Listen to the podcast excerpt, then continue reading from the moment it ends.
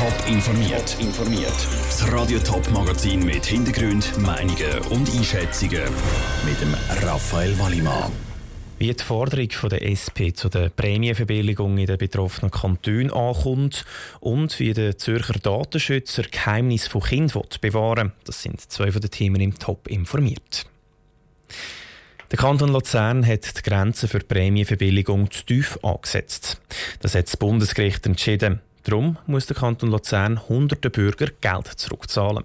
Der SP Schweiz prangert an, dass es in vielen anderen Kantonen ähnlich zu und her geht. Sie hat den Kantonen darum ein Ultimatum von einem Monat gestellt.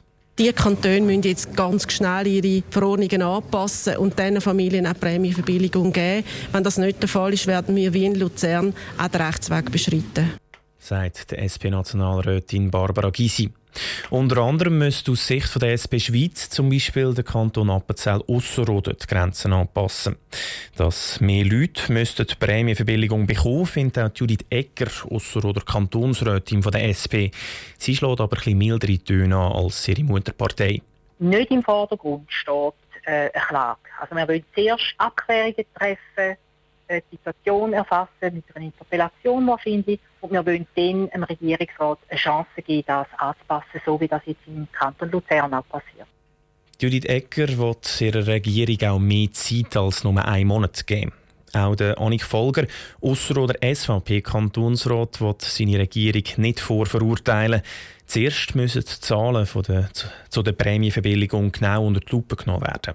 Also grundsätzlich haben wir auch vor ein paar Jahren eine Prämienreduktion durchgeführt. Die SVP-Fraktion ist dort mal einverstanden damit. Ich gehe aber auch davon aus, dass die Prämienreduktionen, die wir dort gemacht haben, dass die rechtens sind. Und wenn es da nicht sind, ist selbstverständlich Handlungsbedarf ausgewiesen. Auch der Kanton Appenzell Innerrhoder zahlt übrigens laut SP zu wenig Prämienverbilligung.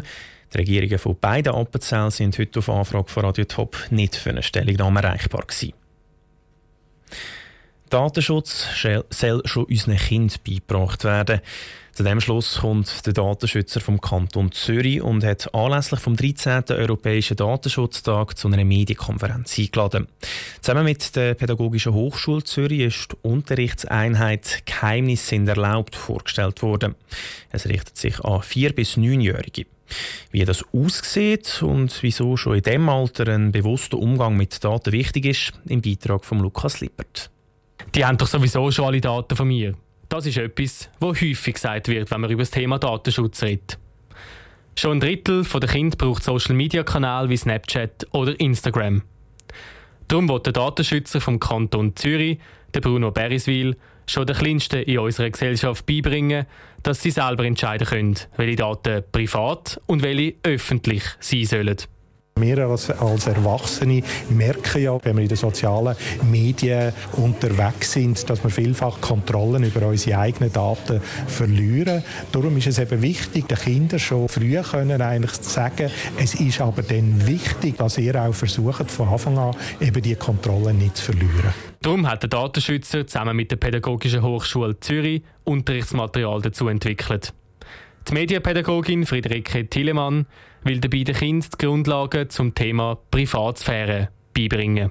Die Idee ist, dass Kinder Grundlagen lernen über die Bedeutung von Privatsphäre, über ihre eigene Privatsphäre, aber auch die Privatsphäre von anderen und dass ich einen Zugang dazu bekomme als Kind, dass ich entscheiden muss, welche Daten behalte ich für mich, welche sind halböffentlich, welche sind öffentlich. Ein Beispiel zum Lernen, welche Daten öffentlich sein können und welche vielleicht besser nicht, wird im Unterrichtsmaterial anhand vom Thema Geheimnis gemacht. Jedes Kind hat ja bekannterweise irgendwelche Geheimnisse und überlegt sich, ob er sie weiterverzählen soll oder nicht. Das Thema Geheimnisse haben wir genommen, weil wir gesagt haben, da lässt sich auf kindgemäße Art das Thema Privatsphäre gut darstellen. Das kennen Kinder aus ihrem Alltag. Sie haben selber Geheimnisse und vertrauen das anderen auch an. Und anhand der Geheimnisse kann ich eben genau das diskutieren, wo ist es privat und wo ist es etwas, was vielleicht nicht mehr privat ist, wenn ich es weiter erzähle. Nicht mehr privat ist auf jeden Fall das neue Lehrmittel. Es wird ab April allen Lehrern und Lehrerinnen kostenlos zur Verfügung gestellt. Der Beitrag von Lukas Lippert. Neben den Unterrichtssequenzen für die Schüler hat das neue Lehrmittel auch einen Fokus auf die Elternarbeit. Die Eltern sollten nämlich auch wissen, welche Sachen sie über ihre Kinder ins Netz stellen und welche eher nicht. 20 Tote, der grösste Flugzeugabsturz der letzten 17 Jahre in der Schweiz. Der Absturz von der Tante Ju am 4. August 2018 in den Bündner Bergen. Die Untersuchungen zum Absturz laufen immer noch. Das Tante Ju-Wrack wird im Moment zu Bayern von der Schweizerischen Sicherheitsuntersuchungsstelle SUST untersucht. Der Ruud Schmenzi ist auf Bayern vorbeischauen, wie die Untersuchungsarbeiten laufen. Eine grosse und unscheinbare Halle auf dem Militärflugplatz Bayern. Drinnen liegen ein Haufen Teile von der abgestürzten Tante Ju auf dem Boden.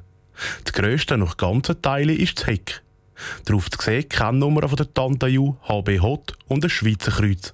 Zwischen den Teilen ist der Michael Flückiger von der Schweizerischen Sicherheitsuntersuchungsstelle SUST am Sortieren und Untersuchen von den Überresten. Beim Absturz im letzten Sommer haben 20 Menschen ihr Leben verloren. Nach so einem tragischen Unglück, den Grund für einen Absturz herauszufinden, ist für Michael Flückiger nicht immer einfach. Für die Arbeit muss man es irgendwann noch eine Art ausblenden und die Fragestellung, die Ursachenfindung ist im Vordergrund. Aber zwischendurch ein Gedanke an die Opfer ist natürlich und ist eine Tatsache. Zurzeit ist sonst immer noch dran, die kaputten Teile von der Tante Ju zu untersuchen. Das heisst, zum einen wird probiert herauszufinden, von wo die kaputten Teile sind, und zum anderen werden noch ganze Teile wie der Motor komplett zerlegt. Diese Teile werden dann im Labor untersucht, um herauszufinden, warum sie kaputt sind. Ist es eine vorbestandene Beschädigung? Das heisst, ist es ein Schaden, zum Beispiel ein Riss, der vor dem Unfall existiert hat? Oder ist es eben durch das Unfallgeschehen bedingt? Das ist eine der Hauptproblematiken, weil der Zerstörungsgrad doch sehr gross ist. Das Schwierigste ist aber, dass die SUST nicht wirklich weiss, wo dass sie genau nach der Ursache vom Absturz muss suchen In modernen Passagierflügern sind Geräte verbaut, die Daten vom Flug und Gespräch der Piloten aufzeichnen. Bei einem historischen Flugzeug wie der Tante Ju aber nicht. Hier fehlt das grossmehrheitlich. Wir haben allenfalls Aufzeichnungen von privaten Geräten, also Handys, Kameras die wir mit einem sehr grossen Aufwand im Moment aufbereiten. Und hoffen, dass sie mit Hilfe dieser Daten herausfinden, warum das Tante Ju abgestürzt ist. Wenn es weitere Resultate gibt, weiss sonst noch nicht. Aber auch sie hoffen auf eine schnelle Aufklärung. Bis es aber so weit ist, heisst für Michael Flückiger weiter, auseinandernehmen, sortieren und untersuchen. Die Reportage vom Ruth Schmenzi. Bilder zu der Reportage aus Peien gibt es auf toponline.ch. Top informiert, auch als Podcast. Mehr Informationen gibt es auf toponline.ch.